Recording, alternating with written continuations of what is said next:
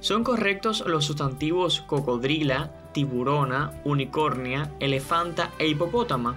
¿Los nombres propios tienen plural? ¿Cómo se dice? ¿Bayonesa o mayonesa? ¿Es yo licuo o yo licuo? ¿El carné se plastica o se plastifica? Si tienes alguna de estas dudas, quédate hasta el final porque hoy en Píldoras Buen Idioma las aclaramos.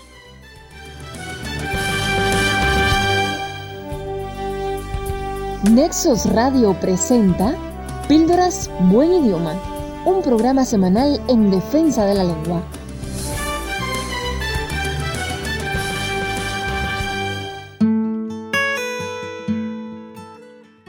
Hola, ¿qué tal? Bienvenidos a Píldoras Buen Idioma, un podcast semanal en el que ofrecemos recomendaciones lingüísticas y aclaramos dudas sobre el uso correcto del español actual. Precisamente hoy tendremos un podcast especial, pues el pasado 15 de febrero publicamos la versión 3.0 de nuestro repositorio de dudas.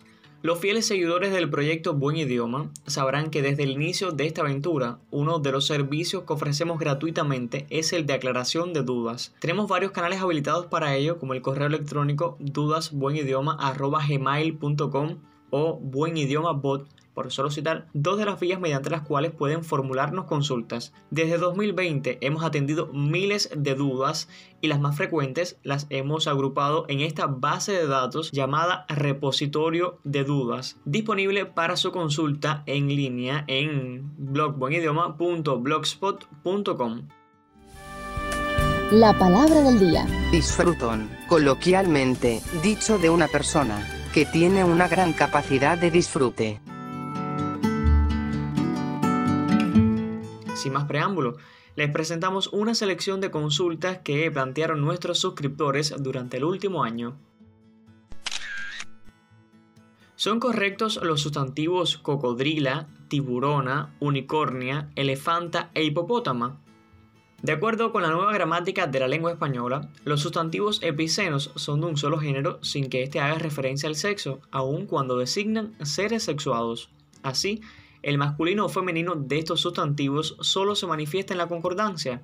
Son muy frecuentes, por ejemplo, entre los nombres de animales, en los que para especificar el sexo de los referentes se utilizan los sustantivos macho y hembra, como en el hipopótamo macho y el hipopótamo hembra.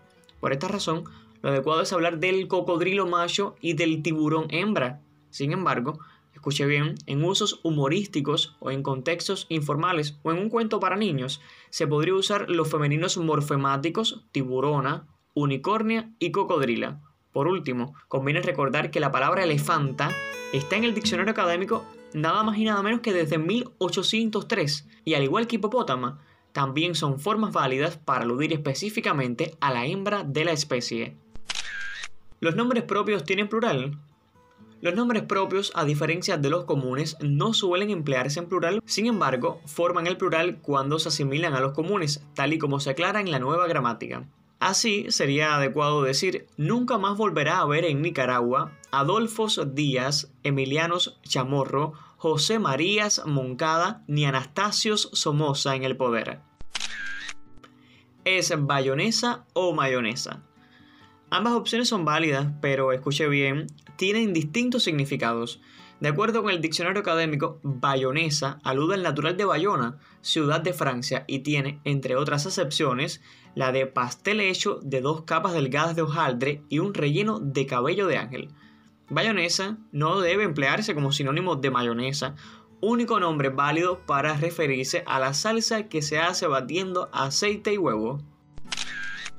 Es yo licuo Los verbos terminados en cuar, entre ellos adecuar, evacuar y licuar, se pueden conjugar de dos formas. En el uso oculto se han venido conjugando según el modelo de averiguar. Así se decía adecuo, evacuo y licuo. Sin embargo, en los últimos años se ha extendido entre los hablantes el uso de formas con hiato según el modelo de actuar, como en adecuo, evacuo y licuo.